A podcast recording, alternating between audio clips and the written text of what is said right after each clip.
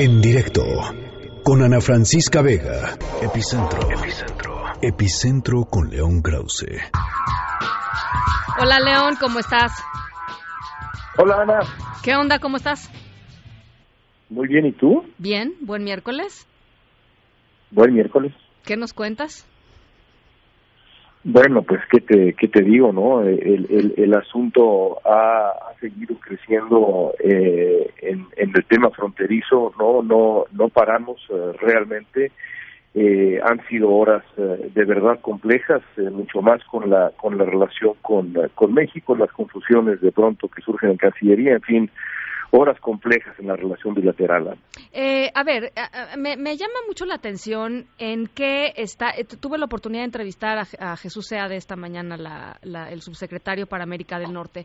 Varias preguntas, dilo, dilo. En, varias preguntas en torno a migración, en torno a lo que está pasando a la frontera norte, con los transportes que no pueden pasar, en fin, las respuestas de, de Jesús Seade eran unas respuestas uh -huh. como de pues digo, alguien de que no tenía, por supuesto, ganas de contestar absolutamente nada, pero más allá de eso, eh, algunas flagrantes mentiras. Eh, después, supongo que un poco Marcelo Ebrard le corrigió la plana y sacó el tuit diciendo vamos a entrar en contacto con las autoridades estadounidenses para tratar de destrabar el asunto del transporte en la frontera norte pero pues sí te habla mucho de una especie de, no sé si desorganización, eh, narrativa desde Cancillería o simplemente desorganización, punto, ¿no?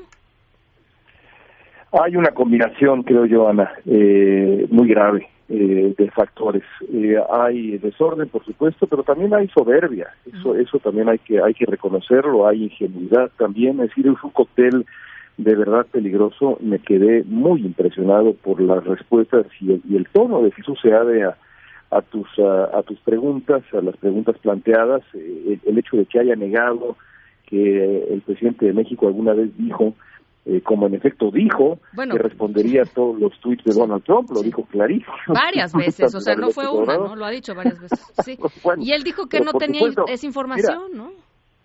Es muy curioso porque fíjate que hay un libro, ¿verdad? Es decir, no nada más hay dichos, hay un libro. López Obrador vino a Estados Unidos, recorrió eh, casi una decena de ciudades o quizá más, y luego publicó un libro que se llama Oye Trump. Entonces, lo que López Obrador decía antes de ser presidente sobre la relación con Estados Unidos, la relación que iba a ser digna de respeto, cómo iba a responderle a Donald Trump, bueno, no hay ninguna duda. Uh -huh. Hay dichos y hay un libro que podría quizá eh, leer o releer, si es que no lo ha leído, el subsecretario Seade, así que es de verdad eh, eh, absolutamente increíble. Y luego esta confusión sobre pues la mentira que se nos vendió sobre la ¿Sí? uh, colaboración de México con Estados Unidos en función de la eh, medida esta famosa Remain in México, eh, el regreso de los eh, refugiados potenciales centroamericanos, que bueno, nos decían es unilateral y ahora resulta ser que no, que no era unilateral, sino que se negoció desde el principio con México. Eh, todo esto deja muy mal parado al gobierno mexicano, con toda franqueza. Sí, sí, ¿qué quieres que te diga? La verdad, este, me parece que, que sí lo sé, aunque también hay, hay que decirlo, cabe una posibilidad de que, eh, porque pues el gobierno, el presidente Trump, así que tú digas, este, derecho, derecho no es, ni tampoco su vocera Sarah Huckabee, hay, cabe una posibilidad de que ellos también hayan, este, tergiversado, digamos, la versión, eh, y vendiéndola uh -huh. como un acuerdo que se ha negociado durante mucho tiempo, cuando en realidad, pues, igual y puede ser efectivamente una cuestión unilateral. El punto es, si ese es el caso, pues también qué ingenuidad de la Cancillería mexicana pensar que ellos van a mantener su palabra o que no van a, a, a, cambiar la versión para hacerlos quedar mal, en fin, o para quedar bien ellos, ¿no? Pero hay una respuesta que se dio a conocer, eh, por supuesto, eh, eh, con, con, con, unas prisas extraordinarias, porque después de que te balconean así, pues no, no queda de otra.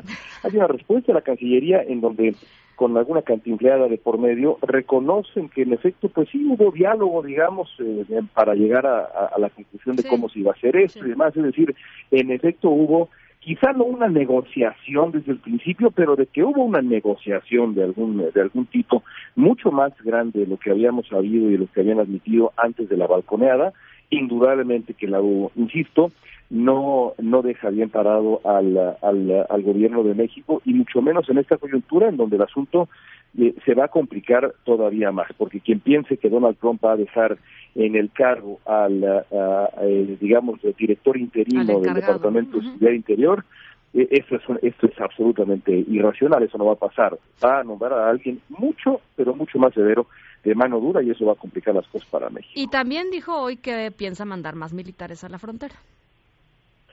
Sí, bueno, tiene eh, eh, Trump, Trump yo creo que cuando está soñando, ahí no me lo quiero imaginar dormido, francamente, pero cuando está soñando... no nos pongas esa imagen en la cabeza, León.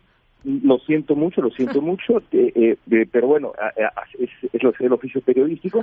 Eh, cuando ese hombre está durmiendo ahí, sueña, Ana, y lo ha dicho, lo dijo hoy, sueña con acciones que son pues absolutamente ilegales, sueña con que el ejército, lo dijo hoy, actúe como un ejército, pero bueno, dijo hoy, pues no se puede, porque pues no hay ciertos límites.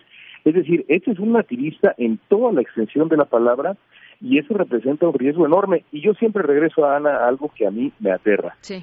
Trump reacciona así cuando no hay crisis, cuando no ha pasado realmente nada. Claro.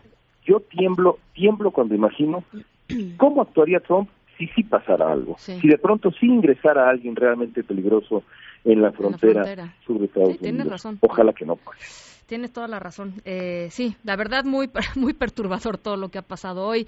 Este y mientras tanto, pues eh, los cuellos de botella ahí siguen eh, y las consecuencias y las pérdidas por millones y millones y millones de dólares, pues las están absorbiendo los empresarios, los transportistas, este, las industrias en México, en fin, este, sí, muy lamentable, ¿no? Pues sí, y, pero lo más importante es que Reforma revele fuentes y las cosas que son realmente prioritarias en, la, en la vida mexicana. Eso, es, eso es lo más importante. En fin, Qué. Yo, yo el día de hoy sí, no, no salgo de mi asombro con lo que ha pasado en México. Bueno, pues este, ya, ¿no? Perdón que brinqué por otro tema. Perdón que brinqué otro tema, pero tenía que mencionarlo. Bueno, en fin, ya después de lo de Trump y en la cama y todo, mejor ya me voy y pues habla de música o algo más sabroso. Vamos a hablar de otras cosas. Muchas gracias, León. gracias a ti. En directo con Ana Francisca Vega.